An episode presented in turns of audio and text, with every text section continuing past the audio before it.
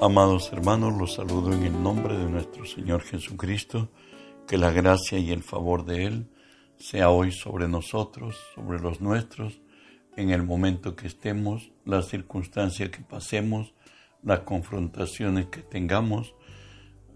Si Dios es por nosotros, ¿quién contra nosotros? Hoy estudiamos la palabra del Señor en el Evangelio de Juan capítulo 3, el verso 6 que nos dice, lo que es nacido de la carne, carne es, y lo que es nacido del Espíritu, Espíritu es.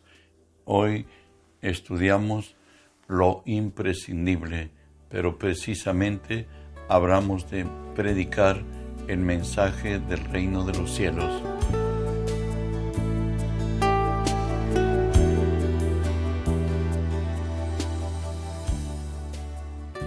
¿Sabes?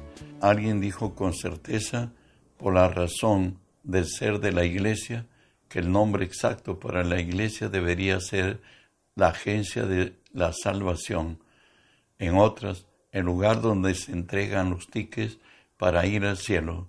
Hoy tenemos a Jesús y ha resucitado, que dice así, Toda potestad me es dada en los cielos y en la tierra, por tanto, id y hacer discípulos a todas las naciones, bautizándolos en el nombre del Padre, del Hijo y del Espíritu Santo.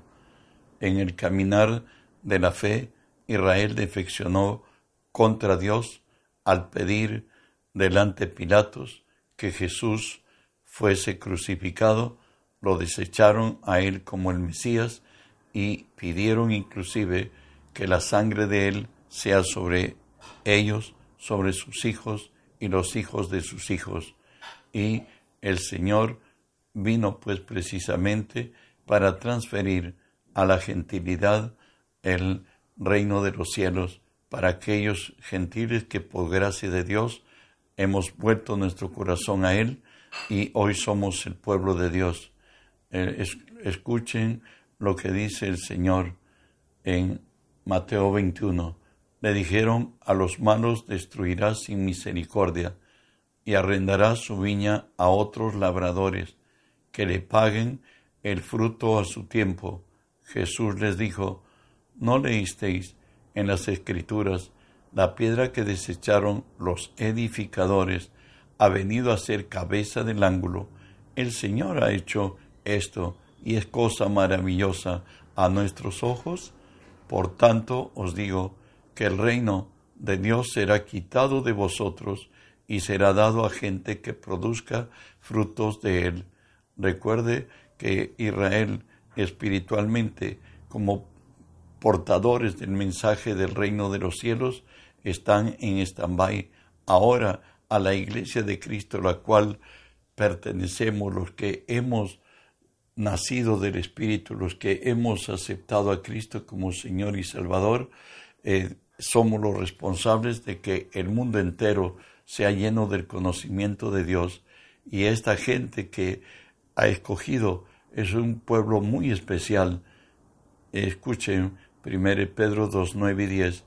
Mas vosotros sois linaje escogido, real sacerdocio, nación santa, pueblo adquirido por Dios, para que anunciéis las virtudes de aquel que os llamó de las tinieblas a su luz admirable vosotros que en otro tiempo no erais pueblo, pero que ahora sois pueblo de Dios, que en otro tiempo no erais alcanzado, no habéis alcanzado misericordia, pero ahora habéis alcanzado misericordia. Y la condición no somos solamente un reino de sacerdotes, sino somos embajadores del, del reino de los cielos. Escúchelo, según de Corintios 5:20 Así que somos embajadores en el nombre de Cristo, como si Dios rogase por medio de nosotros, o rogamos en el nombre de Cristo, reconciliados con Dios. Hoy hemos sido puestos como legítimos representantes de Dios en esta tierra. Recuerden que el Dios no quiere que ninguno perezca, que todos procedan en arrepentimiento. De ahí que Habacuc nos dice, porque la tierra será llena del conocimiento de la gloria de Jehová como las aguas cubren la mar. Jesús le preguntaron a él acerca de las señales del fin. En Mateo 24, 14 dijo así, y será predicado el Evangelio del Reino en todo el mundo para testimonio a todas las naciones, y entonces vendrá el fin. Recordemos que la tierra está con un anhelo ardiente de recibir el mensaje de Cristo como lo deja dicho Romanos 8, 19 al 21, porque el anhelo ardiente de la creación es aguardar la manifestación de los hijos de Dios, porque la creación fue sujetada a vanidad, no por su voluntad, sino por causa del que la sujetó en esperanza, porque también la creación misma será libertada de la esclavitud de corrupción a la libertad gloriosa de los hijos de Dios. Cuando sea predicado el mensaje y la gente entienda el propósito del mensaje, el mundo se cambiará y veremos la gloria de Cristo en la vida de los, de los quienes están en el mundo. Por eso nos dice que la tierra, la creación está gimiendo, está con dolores de parto, pero ¿qué espera? La manifestación gloriosa de los hijos de Dios. Recuerde que Jesús dijo, de cierto os digo, el que en mí cree las obras que yo hago, él las hará también, aún mayores hará, porque yo voy al Padre. Solo cuando el mensaje y el testimonio de Cristo obrado en nuestras vidas será que convierta este mundo en el paraíso del Edén. Avanzamos. Fallar al mandato de Dios de anunciar el Evangelio acarrea castigo. Pero primero recordemos esto. Ezequiel 18:23 dice, ¿quiero yo la muerte del impío? Dice Jehová el Señor. No, vivirá si se apartare de sus caminos. En Juan 6:27, Jesús nos dice una verdad que debemos considerar. Dice, trabajad no por comida que perece, sino por comida que a vida eterna permanece, el cual el Hijo del Hombre os dará, porque a éste señaló el Padre. Debemos trabajar no solamente por pan que perece, sino por pan que a vida eterna permanece. Proverbios 11:30 nos dice, el fruto del justo es árbol de vida, y el que gana almas es sabio, el que gana almas es sabio. Recuerda que en todo lugar, tú cristiano, yo cristiano o cristiana, tu hermana, no somos cartas abiertas al mundo y el mundo leerá en nuestros corazones porque somos el testimonio de la renovación y de la gloria de Dios en nuestras vidas.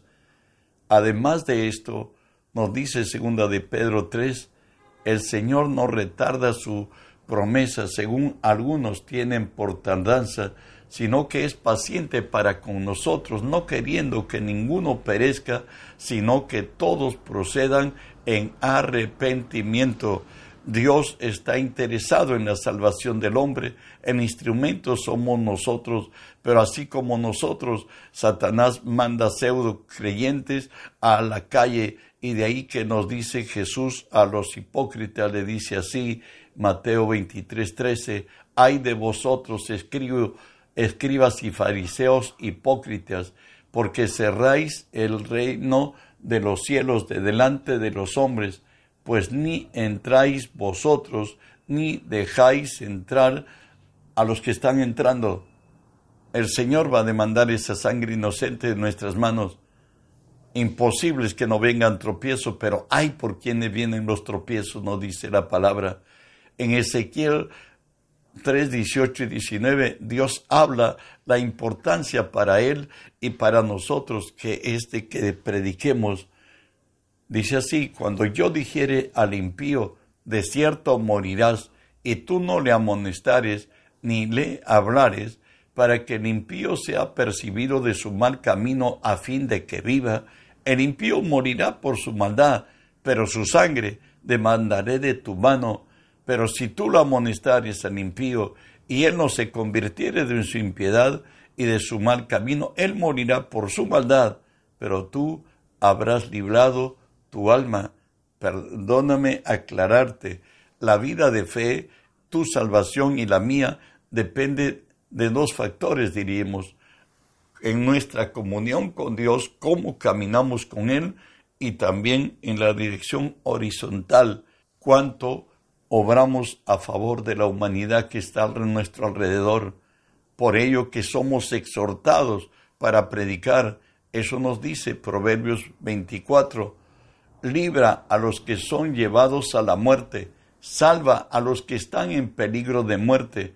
Pero porque si dijere ciertamente, no lo supimos, ¿acaso no lo entenderá el que pesa los corazones?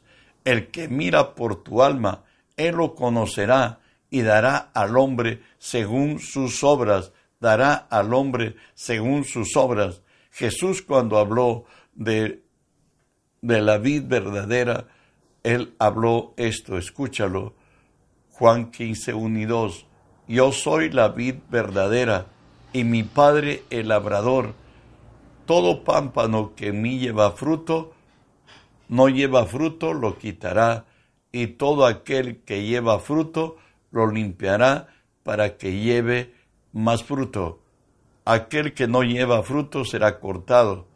Aquel que lleva fruto será limpiado para que llevemos más fruto. De ahí que Mateo 23:13 nos dice, el que fue sembrado en buena tierra, este es el que oye y entiende la palabra y da fruto y produce a ciento, a setenta y a treinta por uno. O sea, si somos buena tierra, la producción nuestra es reproducirnos en ciento, en sesenta o treinta por uno. O sea, tras nosotros debe haber mínimo treinta personas que han sido salvadas del reino de las tinieblas, traídos al reino de la luz. El no hacerlo, nos dice Mateo 3.10 así, y ya también el hacha está puesta a la raíz de los árboles, y por tanto todo árbol que no da buen fruto es cortado y echado al fuego. ¿Sabes? Es más todavía. Lucas 17, 1 y 2 nos dice, dijo Jesús a sus discípulos, imposible que no vengan tropiezos, mas hay de aquel que por quien vienen mejor le fuera que se le atase al cuello una piedra de molino y se le arrojase al mar que hacer tropezar a uno de estos pequeñitos. Nuestra labor es ser de bendición en esta tierra, es de traer a multitudes al reino de los cielos, porque o van al cielo o terminan desgraciadamente en el infierno, que fue preparado no para el hombre, sino para Satanás y sus ángeles. Avanzamos, dice el Señor, os he puesto para que vayáis y veis fruto. Eso nos dice Juan 15, 16. No me elegisteis vosotros a mí, sino que yo os elegí a vosotros, y os he puesto para que vayáis y llevéis fruto, y vuestro fruto permanezca, para que todo aquello que pidiereis al Padre en mi nombre, os lo dé. El Señor nos ha puesto para dar fruto, y el fruto para Él son almas salvadas, y de ahí que Romanos 10, 14 nos dice, ¿cómo pues invocarán a aquel el cual no han creído? ¿Y cómo creerán en aquel de quien no han oído? ¿Y cómo oirán sin haber quien los predique? Bueno, pues esa es la realidad. La gente va a creer siempre y cuando vayamos a hablar.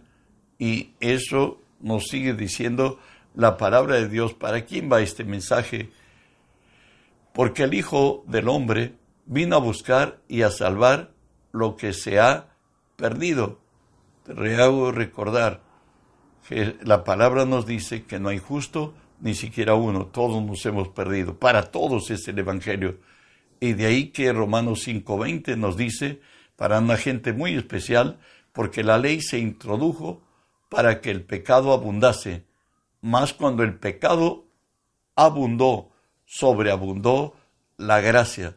Y Pablo nos diría de su propia experiencia y vivencia, primera de Timoteo 1.15, palabra fiel y digna de ser recibida por todos, que Cristo Jesús vino al mundo para salvar a los pecadores, de los cuales yo soy el primero. Pablo dice, yo tengo el testimonio.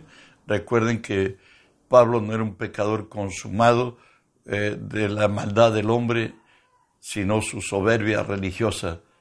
Peor que ello, le llegó a confrontar con el mismo Dios y querer exterminar a los cristianos. Hallado en Damasco, mostrado en misericordia, se dio cuenta que aquel que él consideró el maldito en la cruz, hoy era su Salvador y su Señor.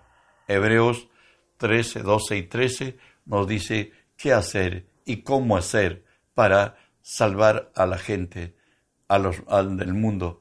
Por lo cual, también Jesús, para santificar al pueblo mediante su propia sangre, padeció fuera de la puerta. Salgamos pues a él fuera del campamento, llevando su vituperio. No podemos ganar almas dentro del templo, no podemos pescar en un supermercado como no podemos cosechar en un supermercado. Hay que ir al río, al mar, al lago para pescar y hay que ir a cosechar en el campo. Por ello nos dice la palabra que tenemos que salir de nuestras cuatro paredes y la única forma, saliendo de los templos hechos por manos de hombres, a buscar a los que se han perdido. Pablo nos dice así de propia experiencia en 1 Corintios 9, 16 y 17, pues si anuncio el Evangelio, no tengo por qué gloriarme, porque me es impuesta necesidad, y hay de mí si yo no anunciar el Evangelio, por lo cual si lo hago de buena voluntad, recompensa tendré, pero si de mala voluntad, la comisión me ha sido encomendada. En otras tengo que hacerlo sí, sí o sí. De ahí que Jesús nos habla del ejercicio de la predicación y nos dice en Juan 15, 8, en esto es glorificado mi Padre, en que llevéis mucho fruto y seas así mis discípulos no dice que llevemos un fruto, sino que llevemos muchos frutos. Mateo 13, 23 nos dice, mas el que fue sembrado en buena tierra, este es el que entiende la palabra y da fruto y produce a ciento, a sesenta y a treinta por uno. De acuerdo, la tierra que Dios ha hecho de ti, tú tienes y yo tengo que producir todos los que hemos recibido a Cristo, creemos y sabemos que somos buena tierra. Por tanto, somos una tierra productiva. Romanos 13 nos exhorta y nos dice, conociendo el tiempo, que ya es hora de levantarnos del sueño, porque ahora está más cerca de nosotros nuestra salvación que cuando creímos. La noche está avanzada y se acerca el día. Desechemos pues las obras de las tinieblas y vistámonos de las armas de la luz. Es tiempo que prediquemos, es tiempo que salgamos. Quizás tú te has contentado con ser cristiano y las bendiciones del cielo han llegado a tu vida, pero si tú no ganas almas, sabes, pueda que tu salvación esté en mucho peligro. Por ello nos dice Isaías 11:9, no habrá mal ni dañarán en todo mi santo monte, porque la tierra será llena del conocimiento de Jehová, como las aguas cubren la mar. Sigamos pues el ejemplo del apóstol Pablo que nos dice así en Romanos 15, 17 al 20. Tengo pues de qué gloriarme en Cristo Jesús en lo que a Dios se refiere, porque no salía a hablar sino de lo que Cristo ha hecho en mí, por, ha hecho por medio de mí para la obediencia de los gentiles con la palabra y con las obras, con potencia de señales y prodigios, en el poder del Espíritu, de manera que desde Jerusalén y, por los alrededores hasta Ilírico, todo lo he llenado del Evangelio de Cristo, y de esta manera me esforcé a predicar el Evangelio, no donde Cristo ya hubiese sido nombrado, para no edificar sobre fundamento ajeno, y él a reflexionar de su caminar, de su hoy en Cristo y su pasado, escuche lo que dice Pablo 1 Corintios 15, 10. Pero por la gracia de Dios soy lo que soy, y su gracia no ha sido en vano para conmigo. Antes he trabajado más que todos ellos, pero no yo, sino la gracia de Dios conmigo. Cuando salgas a predicar, Dios va a hablar a través de ti. Cuando ministres, el poder de Dios va a estar sobre ti, porque el Evangelio no consiste en meras palabras, sino en la demostración del Espíritu y del poder. Somos de bendición a esta tierra. El Señor va a usar tus manos, va a usar tu boca, va a usar tus pies, para que el mundo entero sea lleno del conocimiento de la gloria de Dios. Y Pablo decía, ay de mí si yo no, anuncio el Evangelio porque me es impuesta. Recuerda que quien nos ha impuesto a ir a predicar el Evangelio es el que es Señor de señores, Dios de dioses y Rey de reyes, que tiene poder en los cielos y en la tierra.